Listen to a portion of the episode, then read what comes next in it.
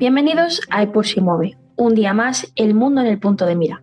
Hoy estamos aquí, Julia y yo, vamos a hacer un nuevo episodio de la sección de diálogos, que ya hace un montón que no, que no hacemos uno juntas.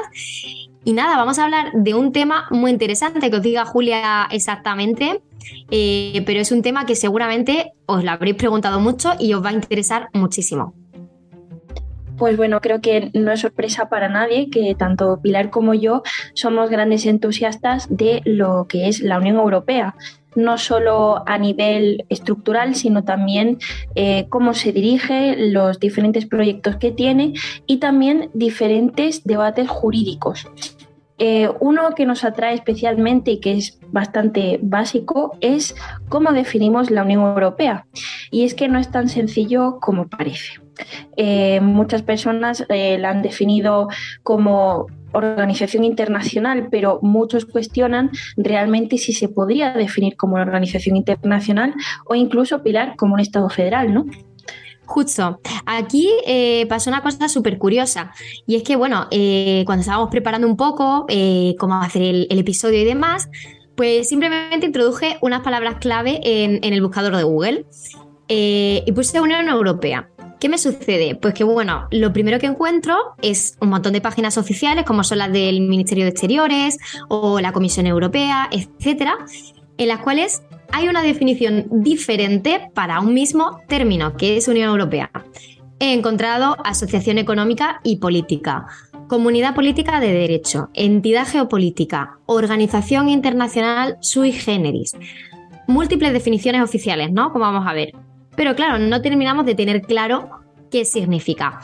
Eh, nosotros, eh, porque ese mismo problema me lo encontré yo haciendo un trabajo de investigación hace unos meses, terminé eh, determinando que era muy sencillo o podíamos denominarlo de la forma más adecuada como OPNI, ¿vale? se parece mucho a otra palabra, pero significa, son las siglas de objeto político no identificado es una definición que, eh, pues, eh, bueno, inventó, dijo en su momento, en 1985, Jacques Delors, el, entonces presidente de la Comisión Europea, pues eh, fue así, ¿no? Como definió el, el, proyecto de integración europeo.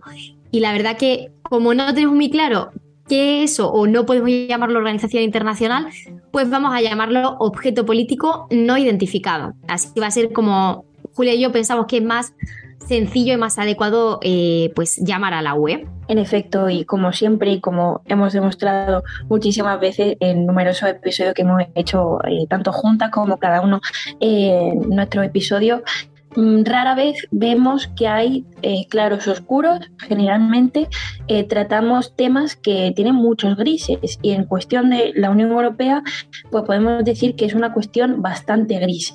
Eh, muchas personas pues quieren dar respuesta a qué es la Unión Europea asimilándolo con diferentes instituciones que ya conocemos, como por ejemplo, pues un, caso muy, muy paradigmático de lo que sería una organización internacional, que es el caso de las Naciones Unidas. ¿no? Todo el mundo pensamos en las Naciones Unidas como un caso de organización internacional con lo que eso conlleva y con las características que vamos a mencionar. Pero también eh, lo que es en su formación, los inicios, la forma más primigenia de lo que es la Unión Europea, los padres fundadores sí que tenían en mente esos Estados Unidos de Europa. Entonces, ¿hasta qué punto podemos hablar de la Unión Europea eh, como un Estado federal eh, siguiendo las pautas por las que se define jurídicamente lo que es un Estado federal?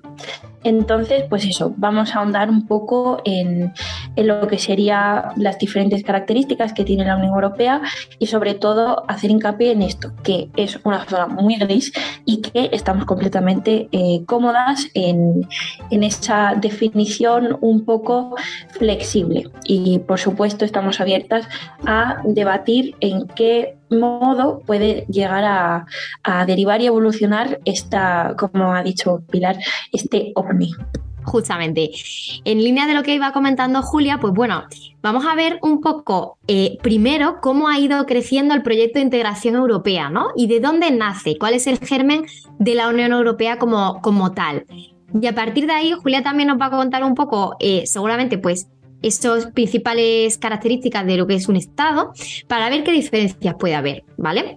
Entonces, eh, yo voy a comenzar con una, frase que mencionó Jean Monnet, uno de los padres eh, fundadores del proyecto de integración europea, en el, en el año 1943. ¿Vale? Y Jean Monnet eh, mencionaba que no habrá paz en Europa si los estados se reconstruyen sobre una base de soberanía nacional. Son demasiado pequeños para asegurar a sus pueblos la prosperidad y los avances sociales indispensables. Eso exige que se agrupen en una federación o entidad europea que los convierta en una unidad económica común. Como estáis viendo, Julia lo había mencionado antes, en la mente de los padres fundadores, sí que estaba esa, esa idea, ¿no? De, de generar a lo mejor unos Estados Unidos europeos, en según qué casos. Pero lo cierto es que, bueno, el proyecto fue eh, avanzando. Empezamos con, con, ese proceso imparable de integración en el año 1951, con el Tratado de París y la creación de la CECA, ¿no? esa eh, Comunidad Económica del Carbón y del Acero. Recordemos que la Unión Europea de hoy es una idea que surge pues de esa necesidad común de, unir fuerzas y conseguir energía. Uno de los problemas que ya vemos hoy nos estamos encontrando eh, como uno de los puntos más difíciles de afrontar en, nuestra integración europea. Eh, a partir de ahí, en, 1957, con el Tratado de Roma, se, se, creó lo que es la Euratom y luego la Comunidad Económica Europea. Entonces se convirtió en una serie de comunidades. A continuación iban pasando las décadas y en 1973 se adherían Reino Unido, Irlanda y Dinamarca. Más tarde, en el 81 se adhería Grecia, España lo hacía en 1986 en 1992 eh, teníamos el Tratado de Maastricht, que fue un proceso ¿no? totalmente histórico con la fundación de lo que es la actual Unión Europea y hay una, una materialización de ese sueño común eh, en ese año 1992. Seguimos avanzando en el 97 con el Tratado de Ámsterdam eh, que fue donde se fueron eliminando progresivamente las fronteras internas eh, a, raíz de, lo que es Schengen, ¿no? y en 2002, pues también hubo un avance muy importante y significativo, como fue la introducción del euro, ¿no? De la moneda común. Y esa gran ampliación posterior en 2004, en la que entraron múltiples países a formar parte de, esa unión eh, monetaria. ¿Qué sucede? Pues que bueno, en 2004 eh, esa imparable integración que yo iba comentando, pues se va a paralizar por un, suceso que es eh, eh, la votación por el, Tratado de Constitución Europea. Es decir, la Unión Europea estaba creciendo, había mm, bastante, funcionaba bien la Unión Económica, poco a poco a nivel político se estaban consiguiendo más compromisos por parte de los Estados miembros y se buscaba tener una constitución europea, ¿no? Es, es algo que, que, sería clave si hablásemos de una federación de estados. Pero bueno, llegó un varapalo tremendo en referéndums realizados en diferentes países y fueron Francia y Países Bajos en este caso, donde no se dio una mayoría que defendiese la adhesión eh, a esa constitución europea. Y por tanto, fracasa ese, esa votación y hubo que dar marcha atrás o una paralización de, ese, de esa integración más amplia en ese momento, ¿no? Y aquí hubo, hubo miedo, porque obviamente la primera conclusión que se interpretó fue una negativa eh, de los ciudadanos comunitarios a, la idea europea, ¿no? A, esa creencia de la idea europea.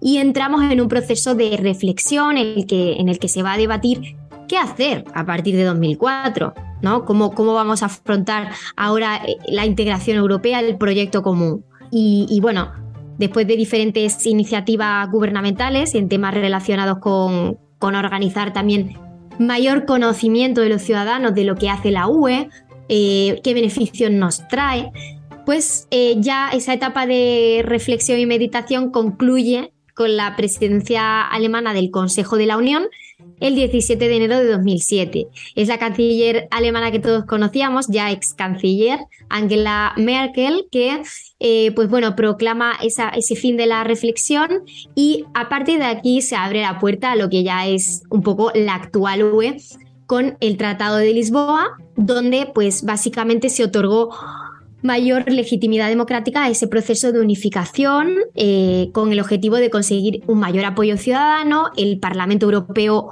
va ganando peso en la toma de decisiones y eh, pues eh, es lo que se busca, ¿no? Una mayor participación de la población europea en, ese proyecto porque se ha visto que hay desconocimiento por parte de los ciudadanos y, se quiere una unión que vaya de una forma más progresiva y que pues se vaya dando legitimidad democrática al proyecto. Y es aquí, pues, un poco el recorrido que yo quería contaros, ¿no? De, cómo el proceso creció imparablemente durante décadas.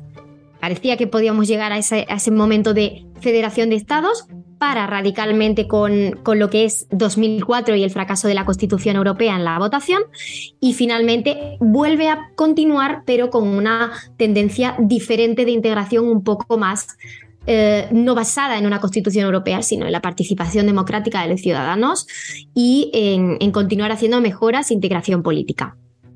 En efecto, eh, eh, las características que ha ido desgranando, Pilar es sumamente importante porque tenemos que ir apuntando, bueno, pues qué aporta cada tratado y cómo ha ido, evolucionando. Se mencionaba, por ejemplo, lo que es el espacio Schengen y, bueno, este es uno de los pilares muy importantes eh, que hace cuestionar un poco eh, definiciones demasiado exactas y demasiado rígidas en torno a lo que es la Unión Europea.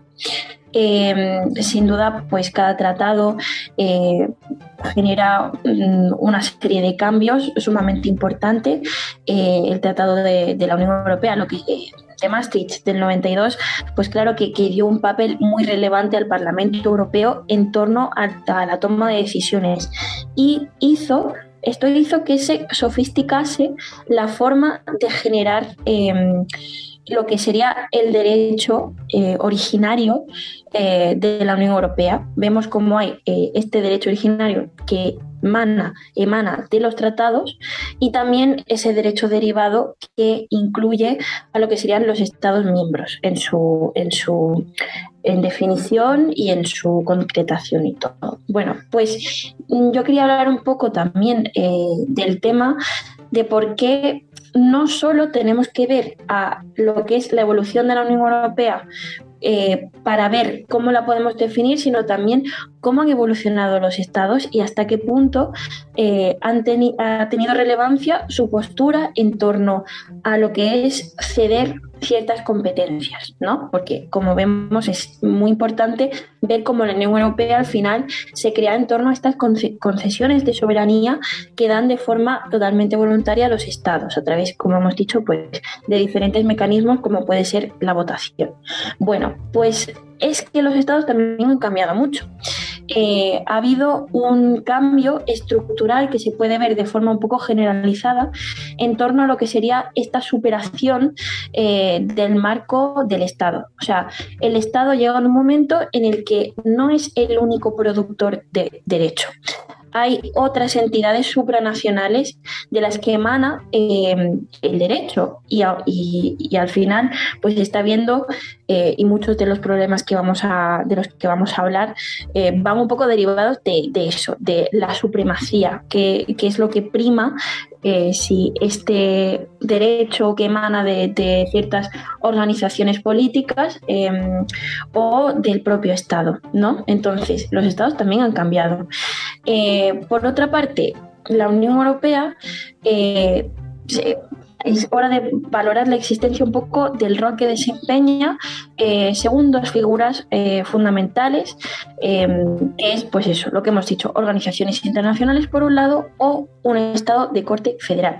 Entonces, como hemos dicho y simplificando mucho, eh, podemos ver si se parece, por ejemplo, más a un ente como la Organización de las Naciones Unidas o a un Estado como, por ejemplo, pues el Estados Unidos de América. Entonces, eh, ¿por qué podríamos decir que la Unión Europea puede parecerse, o sea, mm, tiene las características que puede llegar a tener una organización internacional? Bueno, pues de forma indudable y como ha mencionado Pilar, la Unión Europea se ha creado mediante tratados entre países. Eh, esto es una característica intrínseca e inamovible de lo que sería, de lo que define una organización internacional. Por otra parte, se deben perseguir intereses comunes de los estados. Esto es la base también de la, de la, Unión Europea. Se están intentando, pues eso, ampliar sobre todo también las competencias. Eh, hemos visto que nació de una unión meramente económica y ahora es mucho más. Incluso se habla de una unión cultural y, y se, y, ahora pues está en plena evolución eh, y por otra parte, pues sí tiene competencia propia. Eh, ya veremos más adelante todo el tema de la soberanía, porque es un tema bastante interesante, sobre realmente las competencias de la Unión Europea, si son realmente vistas como soberanía o no. O, simplemente pues no tiene lo que se llama la competencia de la competencia. En fin, bueno, es un tema bastante complicado que trataremos, creo yo, con eh, más adelante. Y por último, cuentan con voluntad autónoma. Bueno, pues estamos viendo cómo la Unión Europea muchas veces es difícil eh, asociarla a una organización internacional por ciertas ideas. Eh, la idea de la ciudadanía dentro de una organización internacional ¿Es un concepto que existe? Bueno, pues últimamente sí que se ha hablado de la ciudadanía en torno a una organización internacional, por ejemplo, la ciudadanía eh, de las Naciones Unidas. Pero realmente esto es como un, concepto jurídico muy, muy, muy, novedoso que solo la Unión Europea eh, introdujo en ciertos tratados, pero que por ahora pues no se puede decir realmente que una persona tenga, por ejemplo, la, nacionalidad europea. No va así. La ciudadanía europea está supeditada a la ciudadanía de un país. Por lo tanto, sí, por ejemplo, en el caso del Brexit, eh, los, todos mm, los mm, nacionales que ya pasaron a no ser eh, de la Unión Europea fue porque en su momento ocurrió el Brexit y Reino Unido salió de la Unión Europea. Entonces ahí vemos cómo no existe una ciudadanía europea que esté completamente desligada de lo que rige el país. Entonces, por ese motivo, sí que existe un término de ciudadanía europea diferente al de otras organizaciones internacionales. Hemos visto en muchos episodios que, por ejemplo, Pilar hizo sobre las diferentes ventajas de ser europeo y eso, pues sí, se puede relacionar con una ciudadanía, pero realmente no es ningún tipo de eh, cosa realmente rígida, como hemos visto en el caso del Brexit. Eh, después tenemos con que la Unión Europea sí que cuenta con un ordenamiento jurídico propio. O sea, los tratados comunitarios han establecido un nuevo orden jurídico basado en un conjunto de reglas y estándares muy organizados y muy consistentes. Leyes, eh, medidas para aplicar leyes, tratados. Em, este no es el caso para ninguna otra organización internacional, en las que normalmente pues, existen regulaciones internas, pero no un mecanismo tan completo y tan sofisticado. De este punto, más o menos sirve como conducto para el siguiente punto que quiero aclarar, que es que muchas veces en las organizaciones internacionales se buscan aplicar ciertas eh, medidas eh, que realmente no competen al aplicarlas a la propia organización internacional. Lo tiene que hacer el Estado miembro. En el caso de la Unión Europea, eh, no tiene por qué ser así. La Unión Europea cuenta con la facultad de promulgar textos jurídicos y normas eh, que traspasan ese, digamos, velo de la soberanía y conecta directamente a los ciudadanos con la Unión Europea. Por lo tanto, pues esto es eh, el llamado principio de efecto directo del derecho de la Unión Europea. Aquí, como vemos entonces, hay claramente una serie de de diferencias que ha establecido muy bien Julia de una organización internacional con lo que es eh, a día de hoy la UE. Y, pues obviamente no lo podríamos definir como, como una organización internacional. ¿Qué, sucede también con, lo que es el concepto de, Estado? Que es otro, otro tema al que también se le se ha aludido. Claramente, a día de hoy no estamos hablando de un Estado. De hecho, a día de hoy lo que estamos comentando es que la Unión Europea es, eh, vamos a ver, un objeto político no identificado concretamente, es más avanzado o presenta características más avanzadas de las que tienen el resto de organizaciones internacionales del mundo, por eso no la vamos a categorizar dentro de una organización eh, internacional como tal, pero no es un Estado eh, con soberanía propia, es decir, está compuesta por estados soberanos que han cedido parte de su soberanía y han cedido competencias que debería tener o podría tener un estado eh, habitual y la ceden a este ente, que es la UE, para eh, realizar una serie de competencias en común en, esa, en esa agrupación de países.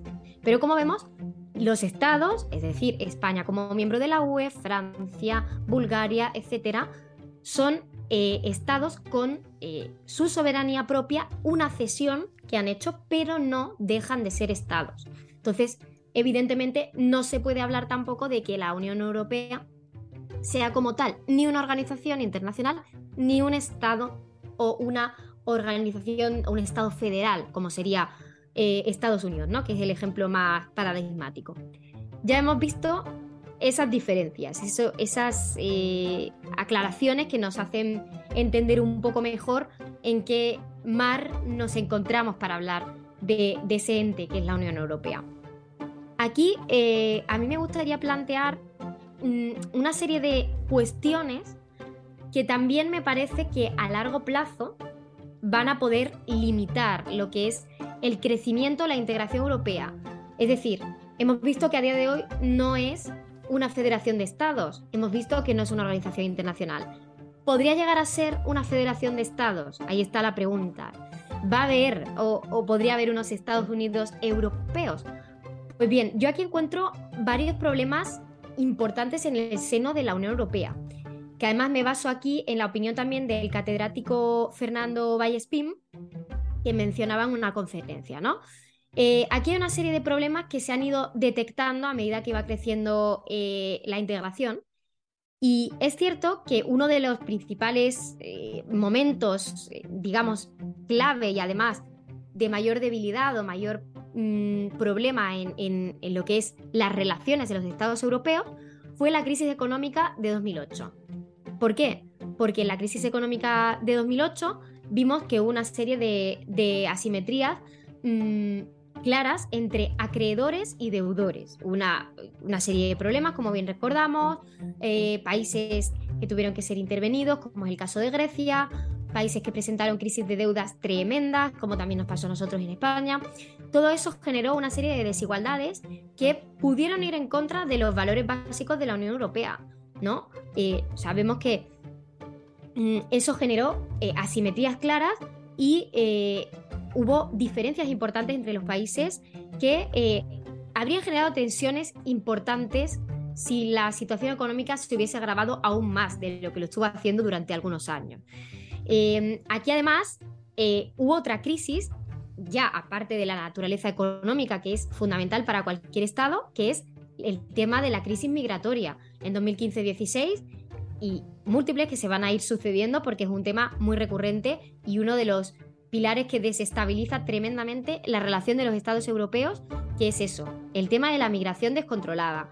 Ya lo vimos en 2015-16, no hubo un acuerdo común, no hubo una respuesta unificada, eh, cada país reaccionó de una manera a esa forma descontrolada de, entrar, ¿no? Refugiados pues, por la frontera de Turquía a Grecia, luego eh, Alemania tuvo ahí eh, una ola de refugiados de casi un millón, eh, no hubo una coordinación clara ni una respuesta común, lo cual ahí generó otro momento de mm, tensión importante. Es decir, los estados han tenido pilares claves y retos claves, como son la economía, las finanzas en el caso de 2008 y como son la migración en el caso especialmente de 2015 y 16, en los que no se han puesto de acuerdo. Por tanto, eso va a dificultar una integración mayor en el largo plazo. Yo creo que es un punto clave que, no se ha resuelto y que va a generar mucha tensión. Em, ¿Qué sucede también? Que la UE se ha ido ampliando y hemos encontrado que los estados que van conformando la, Unión Europea que tenemos hoy tienen una naturaleza histórica, cultural y de pasado muy diferente en cada caso. Es decir, ¿qué pasa ahora con los socios del este? ¿Qué pasa con Polonia? ¿Qué pasa con Rumanía? ¿Qué pasa con Bulgaria, Hungría, etcétera? Son estados que vienen de un, eh, pasado radicalmente diferente. En estos casos que, he mencionado han formado parte de la Unión Soviética eh, y han tenido mm, lo que es mm, democracias muy nuevas, muy jóvenes, que se han ido conformando al tiempo que ellos también han podido irse integrando en, estos, en, lo que es la Unión Europea. Entonces, todos estas, eh, estos valores de, los estados del este han presentado puntos de choque eh, realmente grandes en, los debates europeos. Y ahí es donde hemos visto, por ejemplo, que la UE, eh, como se suele mencionar, ha, sufrido el coste de su adhesión porque ha integrado plenamente sus instituciones a países que han salido de la línea típica de pensamiento europea. Países que han sido más conservadores en sus ideas, como es el caso de Polonia-Hungría. Y eso no quiere decir que sea malo o que sea bueno, simplemente hay diferencias en la forma de percibir las instituciones europeas que tienen, pues, por ejemplo, Polonia-Hungría o que puede tener Alemania, Francia eh, o España, ¿no? Entonces, eso puede generar, evidentemente, un punto de tensión relevante y hay que tener en cuenta que los estados no tienen por qué opinar o votar de la forma típica que se ha estado votando eh, en décadas anteriores. Eso va a ser algo que hay que tener en cuenta y que va a generar también hay eh, pues ciertos problemas para avanzar en procesos de integración europea porque cosas que en otro momento, en otras décadas habrían sido más rápidas de votar, a día de hoy generan bastante conflicto y debate en, la, en el seno de las instituciones europeas. Y luego otro punto que quiero mencionar eh, finalmente como barrera ha sido que la Unión Europea había estado creciendo, pero en ningún momento había perdido un miembro. Y esto sucedió con el Brexit. Es decir, Reino Unido, un miembro además de una importancia a nivel eh, estratégica, económica, política y social brutal en nuestro continente europeo, se marcha de lo que es la asociación de, los estados y pasamos a ser 27 en vez de 28. Entonces, eh, es el primer retroceso claro de la integración europea por un abandono de, lo que es la, nuestro, nuestro OVNI, ¿no? nuestro objeto político. Y eso, evidentemente, genera una debilidad muy grande eh, porque eh, no, no, eh, no es fácil gestionar la desmembración de uno de los, de los estados clave de nuestro continente. Entonces, hay tres ejes que yo veo difíciles, ya digo, siguiendo la opinión también del catedrático Fernando Vallespín, que son esa crisis económica, también añado la crisis migratoria, como dije, la naturaleza radicalmente opuesta o diferente de ciertos socios, especialmente de los del este, y por último, el tema de la, de la desmembración del Reino Unido, que yo creo que van a ser obstáculos difíciles de superar y donde tendremos que ver cómo afrontamos el futuro cercano o inmediato de, de la UE. Sí, eh, con el tema de, todos los retos que tiene la integración de la Unión Europea, creo que Pilar ha dado en el clavo. O sea, vemos claramente cómo el Brexit ha supuesto un antes y un después, sobre todo en el tema pues, bueno, del artículo 50 y de cómo se ha ido desarrollando.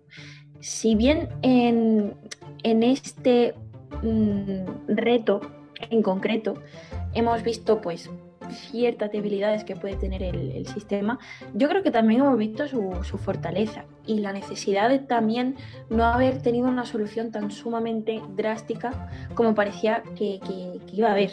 O sea, al final eh, Reino Unido eh, ha aportado mucho, pero también ha aportado mucha eh, comunidad a sus ciudadanos en torno a lo que es la Unión Europea. pues diferentes mm, acuerdos en torno al comercio, en torno a la movilidad, que han hecho pues eso, que se vea evidente que la Unión Europea es un proyecto que genera mucho entusiasmo. Y, también, pues claro, con el tema de, este, mm, digamos, em, triángulo, porque hemos visto que, tanto Polonia como Hungría como eh, la República Checa son eh, países bastante euroescépticos. Em, entonces vemos como también esta problemática eh, deja mucho que, debatir, ¿no? Hasta qué punto la, diversidad de la Unión Europea se está respetando, hasta qué punto tiene que ver con las cesiones de soberanía, hasta qué punto eh, la Unión Europea puede hacer algo, ¿no? Se estaba hablando, por ejemplo, de activar lo que sería el artículo 7, creo que es, de, cómo actuar eh, cuando unos países pues, no se adhieren a, a lo que la Unión Europea exige en ciertos momentos. Entonces, eh, pues a la vez también es una, una oportunidad para revisar eh, este corpus jurídico del que estamos hablando y, bueno, y ver también, por otra parte, eh, la fortaleza en torno a la ciudadanía. yo creo que la ciudadanía europea es un tema bastante interesante. Yo quiero poner un ejemplo que es un proyecto que ha liderado von der Leyen, eh, se llama, eh, bueno, ha sido este año el año de eh, la juventud europea.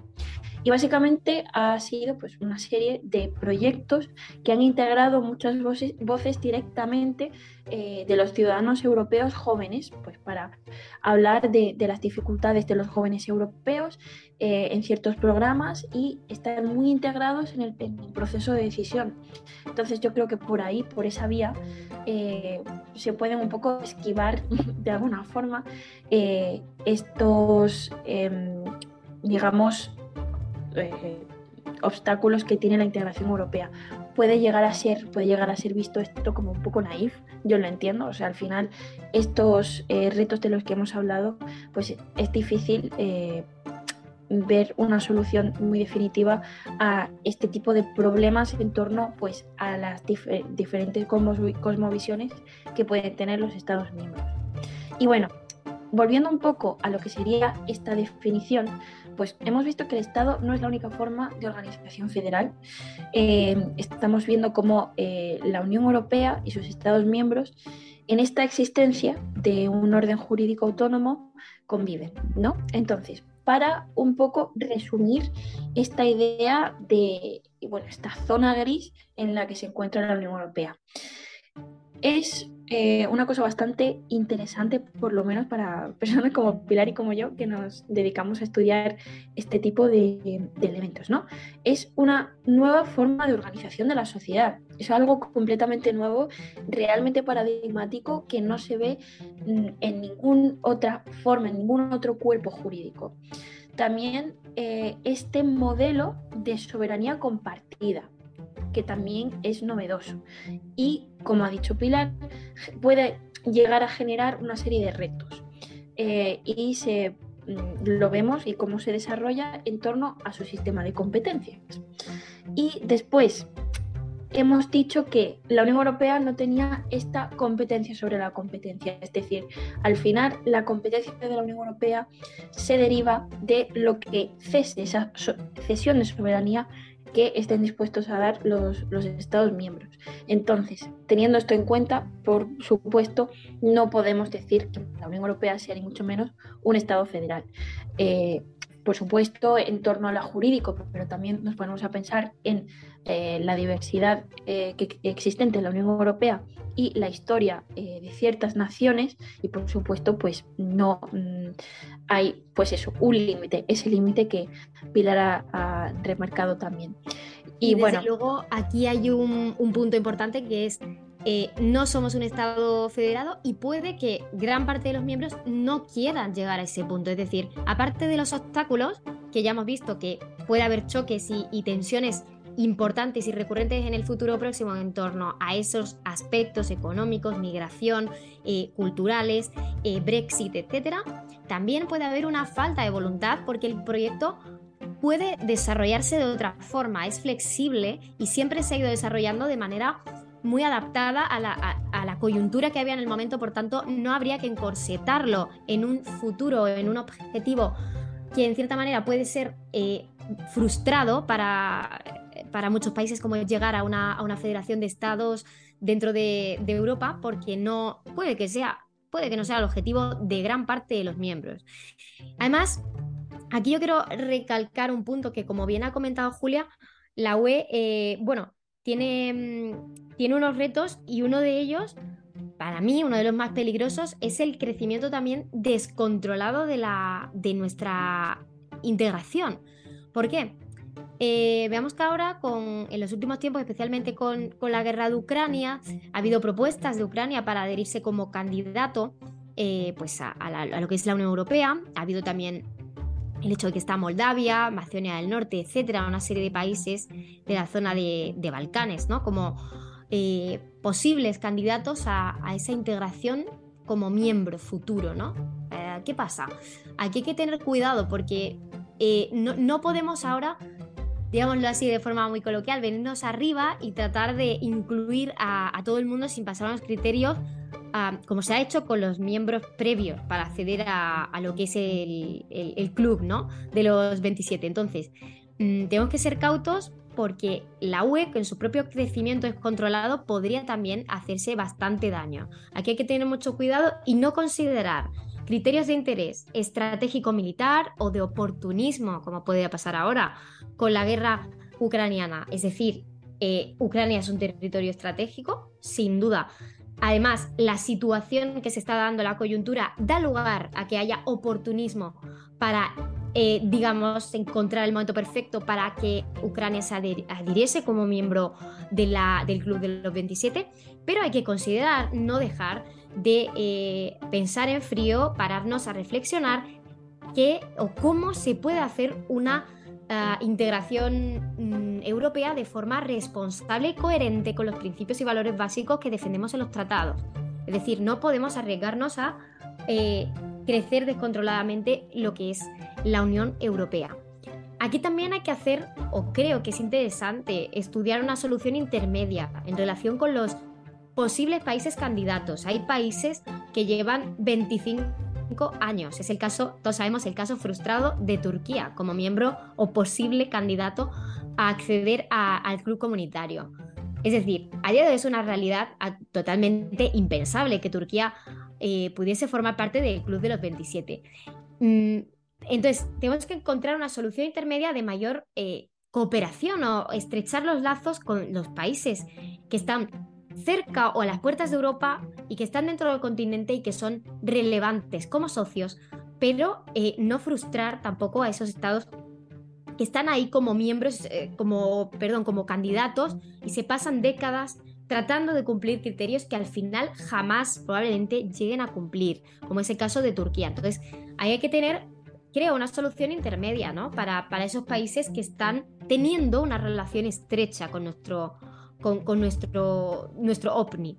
Y, bueno, es importante, yo creo, matizar todas, todas esas cosas. Por mi parte, mi, mi última reflexión, que Julia ya ha aclarado muy bien hace unos minutos, como no, o sea, ya había quedado muy claro, como no eh, somos una organización internacional y además esa, eh, digamos, mm, ese momento histórico, ese momento único en el que nuestra nuestra asociación de estados es realmente única en, su, especie, por eso es sui generis, en, cierta manera, a nivel de derecho, y, es muy interesante saber ese punto. Además, ya que podemos definirlo de forma más, más clara o sabemos en qué grises nos movemos, yo creo que Europa, con la situación eh, que tenemos hoy, ha de ser creativa a la hora de solucionar sus retos y sus problemas. Siempre hemos inventado nuevas fórmulas, hemos creado un proyecto adaptable a las diferentes necesidades de las décadas y los problemas que se han ido presentando a, a nivel conjunto. Entonces yo creo que es importante no perder este modelo, ¿vale? En un momento de coyuntura que ha sido muy delicado tras la pandemia y muy delicado con la crisis económica que ahora mismo estamos enfrentando en todo el continente. Es decir, no podemos perder este modelo de flexibilidad, de adaptación y de integración, pero siguiendo la voluntad de los diferentes estados y, lo que es la coyuntura de cada momento. Y eh, yo creo que ahí está la clave, ¿no? En avanzar en esa clave de flexibilidad que siempre nos ha caracterizado como continente y no encorsetar para no frustrar eh, objetivos y para no frustrar mm, cuestiones con las que puede estar de acuerdo una parte de la UE y con las que otros estados, que bien vemos, son más jóvenes en, la integración y acaban de, acceder hace relativamente poco, pues pueden no estar de acuerdo. Entonces ahí hay que buscar en ese, en ese punto flexible la, solución de, nuestros retos. Completamente, sí. O sea, em, es innegable que la Unión Europea está viva y hay una constante evolución. De ahí creo yo, eh, o sea, esta es mi opinión, eh, la belleza de, estos debates que estamos teniendo. Eh, en torno a lo que mencionaba Pilar, es muy interesante.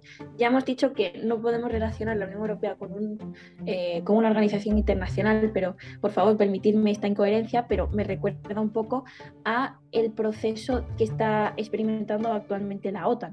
La OTAN tiene un criterio para futuros Estados miembros que, que se quieran adherir eh, pues es una condicionalidad democrática que desde hace años ya pues no está respetando realmente. O sea, está integrando muchos eh, países que por su importancia estratégica pues está dejando de lado un poco ese criterio democrático que se supone que es la base de esa organización internacional. ¿Podemos llegar a creer que la Unión Europea va a correr ese mismo riesgo de mm, un poco caer en esta mm, trampa posmoderna de, bueno, tener, o sea, apoyándose en esa evolución y esa flexibilidad, un poco dejar de lado un poco lo que sería eh, esto, el, artículo 49 del Tratado de la Unión Europea, que son los criterios de Copenhague. Eh, los criterios de Copenhague básicamente pues esa condicionalidad eh, de los futuros Estados miembros. En, concreto, el Estado debe de tener instituciones estables y democráticas que respeten el Estado de Derecho y los derechos humanos y también las minorías. Entonces, claro, ahí entramos en un debate muy interesante sobre si ciertos países podrían entrar bajo esa categoría, como por ejemplo Ucrania. Entonces, pues eso, esta flexibilidad, esta, este sistema vivo jurídico también plantea ese tipo de, cuestiones, de hasta qué punto es razonable caer en, ese tipo de evolución y, bueno, tener en cuenta pues siempre estos tratados que, hemos mencionado. Y, bueno, hablar sobre la integración como eso, una especie de péndulo que va mm, girando en torno a diferentes modelos de integración o cooperación y mm, pues apoyarse más en este modelo comunitario que se llama el método Monet, donde las decisiones se toman con mayor frecuencia por mayoría eh, e involucra pues, mayormente a las instituciones de la Unión Europea y no exclusivamente a los estados, o bien está este método intergubernamental del que, del que hablábamos, em, que sobre todo se rige eh, en torno al Consejo de la Unión Europea y el, el Consejo Europeo. Y bueno, pues eso, sobre todo eh, tener en cuenta esta, este gris que seguimos mencionando. Y nada, mm, creo que por, mi parte, hablar de, una Unión Europea actual y afirmar que este método comunitario y método intergubernamental eh, es susceptible de cambio constante. Totalmente, y eso es lo que nos, nos caracteriza, los que, lo que nos caracteriza y lo que en cualquier caso, a día de hoy yo creo que es lo más importante en el mundo en general y, en la forma de interactuar en relaciones internacionales, en la adaptación a fenómenos que se van a ir sucediendo de forma inesperada, como sucedió con la, con la pandemia, que nadie podía, podía esperarse semejante situación o panorama mundial al que hay que reaccionar. Y es una serie de situaciones, de cadenas de eh, causas-efectos y reacción ante fenómenos inesperados. Y es ahí donde tenemos que estar adaptados y flexibles para afrontar cada día retos más diferentes o más desconocidos para lo que es nuestra sociedad.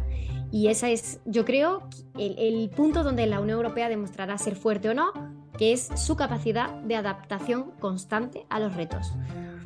Esa es un poco la conclusión final a este episodio. Eh, muchas gracias a todos los oyentes, a todos los que habéis estado acompañándonos una semana más. Esperemos que os haya gustado, que hayáis podido, mm, pues digamos, eh, cerrar e, esa incógnita de cómo podríamos definirlo, pero que también os hayáis quedado con los interrogantes claves y seguro que tenéis muchos más que podríamos abrir. Eh, así que nada, Muchísimas gracias a todos por habernos escuchado un día más y como siempre os esperaremos aquí en, en Epur mueve la semana que viene. En efecto, y bueno, por supuesto, esta sección se llama diálogos. No, no queremos que este diálogo eh, sea solo entre Pilar y yo, por favor. Eh, Si tienes algún pensamiento, déjalo en los comentarios y nos vemos la próxima semana aquí siempre en Impulso.